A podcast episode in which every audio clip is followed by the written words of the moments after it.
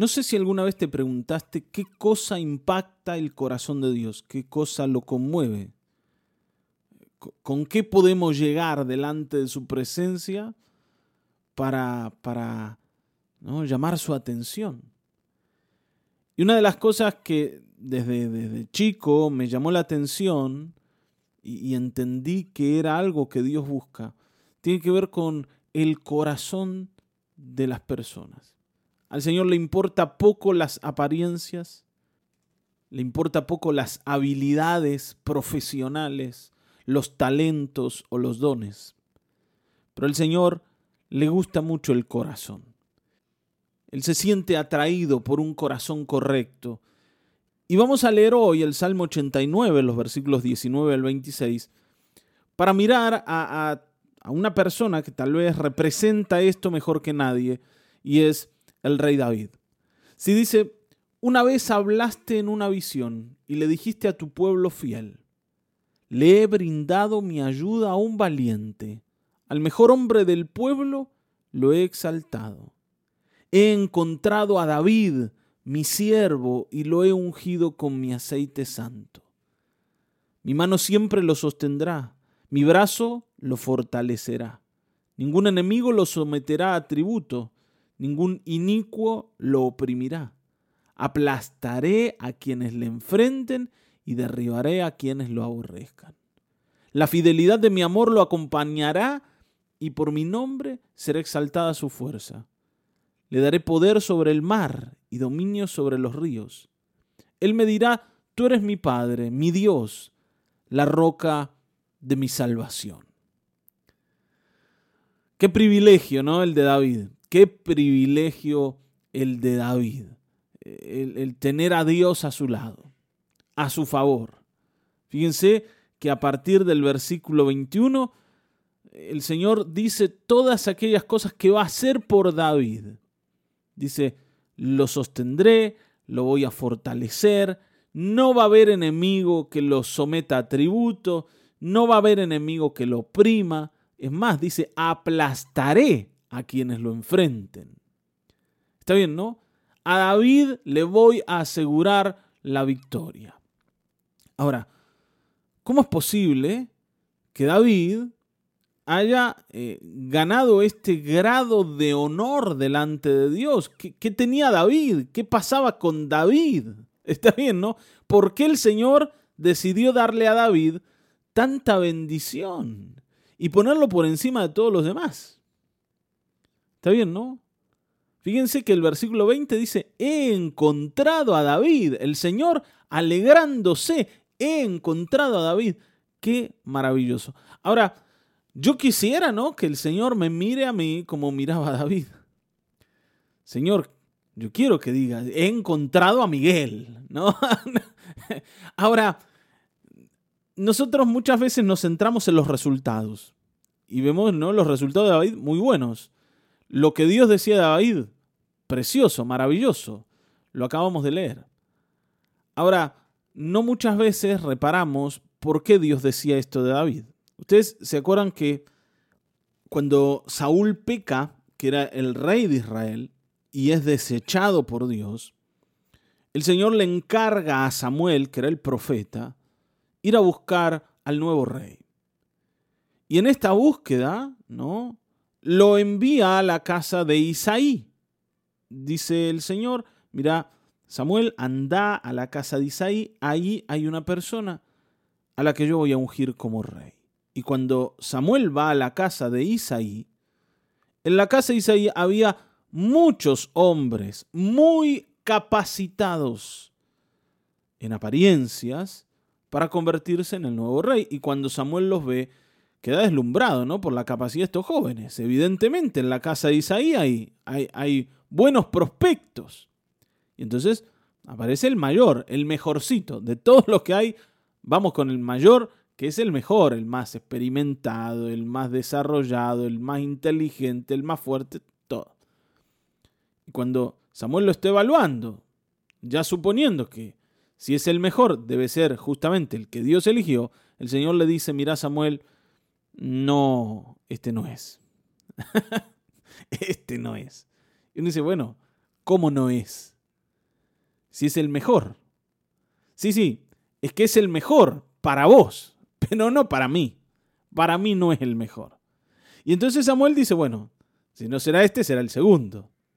Tampoco tan lejos va a estar mi mirada de la mirada de Dios. Lo que a mí me parece tampoco está tan errado. Bueno, pero el Señor le dijo que el primero no era. Y lo mismo le dijo del segundo y lo mismo del tercero y así de todos los hijos de Isaí. Pero Señor, me dijiste que en la casa de Isaí estaba el futuro rey de Israel, pero desechaste a todos. Y sí, es que estos no son, no hay ninguno más. Y esto es lo que Samuel le dice a Isaí, no hay ninguno más. Y entonces Isaí dice, sí, hay uno más, pero ese, no, ese no, ese no sirve para rey. Aparte está cuidando las ovejas. Bueno, pero si es tu hijo, yo lo tengo que ver. Porque el Señor me dijo que el rey está acá, pero no es ninguno de estos. Y cuando viene David, David no se parecía a un rey. David no tenía las habilidades de sus hermanos. David no tenía la experiencia de sus hermanos. Y por eso justamente estaba haciendo una tarea menor en la casa. No estaba donde estaban los hombres, donde se cocinaban las cosas. No estaba en las conversaciones importantes, no participaba de, de esas conversaciones. David no daba su opinión en el hogar. David estaba ahí para ayudar. Ya llegaría el momento en que eh, tendría que crecer y tal vez, si, si se desarrollaba, iba a participar, pero este no era el momento. Ahora, cuando David viene, imagínense, ¿no? Esa, esa situación, aquí es donde lo que dice el versículo 20 se, se, da en la realidad. Dice, he encontrado a David, mi siervo, y le he ungido con mi aceite santo. Porque cuando Samuel vio a David, Dios le dijo, este es mi rey. Este es. ¿Por qué David? Bueno, porque a pesar de que en apariencia David no era el mejor candidato, el corazón de David era el mejor de todo el reino. Está bien, ¿no? el mejor de todo el reino. Y el versículo 19 lo describe así a David, como un valiente, el mejor hombre del pueblo. El mejor hombre del pueblo. Ahora, ¿qué hace a una persona el mejor? Está bien, ¿no? No sé, si uno mira el fútbol, ve, bueno, Messi, el mejor. Messi el mejor. Bueno, ¿por qué? Porque tiene las mejores habilidades. Pero aquí David no era el mejor en habilidad. O sea, que para Dios lo mejor no es lo mismo que para nosotros, porque lo mejor para Dios está en el corazón. Y el corazón solo lo ve el Señor.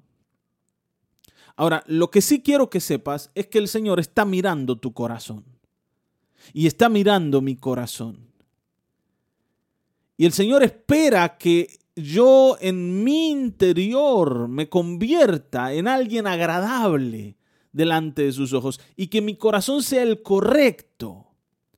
Y el corazón, hermano, se moldea y, al, corazón se le, se le edifica y el corazón se trabaja y se ejercita. No, no tiene que ver con lo que te tocó. Bueno, yo tengo el corazón que me tocó. No, vos tenés el corazón que construís y David se había preocupado de construir en su corazón un lugar para Dios. Y esto es lo que el Señor veía. Por tanto, yo no necesito, decía el Señor, un rey fuerte o un rey habilidoso que sepa pelear, que no, que no tenga miedo de ir contra un ejército. Yo necesito a alguien que tenga un corazón correcto por una razón, porque me va a tener que oír porque me va a tener que prestar atención, porque va a tener que obedecerme, porque va a tener que hacer las cosas que le digo, porque va a tener que considerarme, porque va a tener que ponerme en primer lugar. Esto es lo que David puede hacer y ningún otro podía hacer como David lo podía hacer. Hermanos, ¿Podemos hacer esto en nuestra vida? ¿Podemos ser los mejores de nuestro hogar, pero no en una competencia? Porque cuando uno dice el mejor, cuando leemos acá el mejor, sentimos que acá hay una competencia. No, es una competencia. Tiene que ver con ser lo mejor que podemos ser para Dios. Podemos ser lo mejor para Dios, podemos ser los mejores del hogar para que el Señor diga, esta persona es la indicada para guiar esta familia al lugar correcto. Este papá es el indicado para criar hijos. Este, esta mujer es indicada para ser la esposa de mi hijo. O este hombre, el indicado para ser el esposo de mi hija. ¿Te das cuenta, no? ¿Tenés el corazón correcto? ¿Tenemos el corazón correcto delante de Dios? Porque Él mira el corazón. Y cuando el Señor se agrada del corazón, derrama bendición y abre puertas. Porque esto es lo que leemos acá. Como Él se agradó de David, le dijo a David, nadie me lo va a tocar, porque este es especial. Y yo lo quiero para mí, y yo lo voy a utilizar. Y me va a servir durante mucho tiempo. Por tanto, lo voy a proteger. Está bien, ¿no? Si queremos que el Señor nos guarde y nos proteja, debemos tener un corazón correcto. Y si nos damos cuenta que en el corazón hay cosas que no van, bueno, dediquémonos a corregirlas. Está bien, ¿no? Seamos como David. Hermanos, hay alguien que es mejor que David. En todo. Que tiene un mejor corazón que David. Pero que es hijo de David. Y es Cristo Jesús. Él es nuestro Dios, el varón perfecto.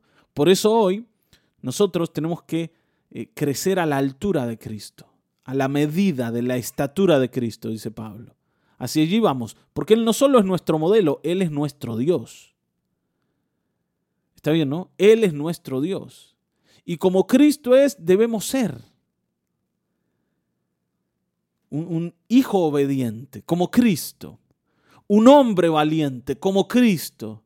Entregado, amoroso, como Cristo. ¿Podemos ser como Él? Sí, podemos ser tenemos que dejar que Él gobierne en nuestras vidas. Amén. Así que hoy dediquémonos a esto, a formar el corazón para que el Señor se agrade de nosotros. Y si Él se agrada de nosotros, vamos a obtener su misericordia y su favor y puertas abiertas en cada paso. Amén. Padre, gracias porque tú estás en medio nuestro y nos guías a esta reflexión. Gracias por la vida de David y por la vida de Jesucristo, nuestro Dios, a quien podemos mirar, a quien podemos imitar, en quien podemos poner los ojos. Queremos ser como Él, Señor. Que encuentres en nosotros un corazón correcto, un corazón, Señor, sensible a tu voz, atento a tu deseo. No queremos ser rebeldes, obstinados, egoístas. Señor, no queremos desentendernos de tu voluntad para atender solo a nuestros deseos. Queremos ponerte primero. Tengamos o no tengamos habilidades en, lo que a lo humano se refiere. No se trata de ser mejores que nadie, se trata de ser los mejores que podemos ser para ti. Y esto es lo que queremos en el nombre precioso de Jesucristo, hoy te pedimos, forma en nosotros un corazón íntegro y limpio y conforme a tu voluntad. En el nombre de Jesucristo. Amén, amén, amén.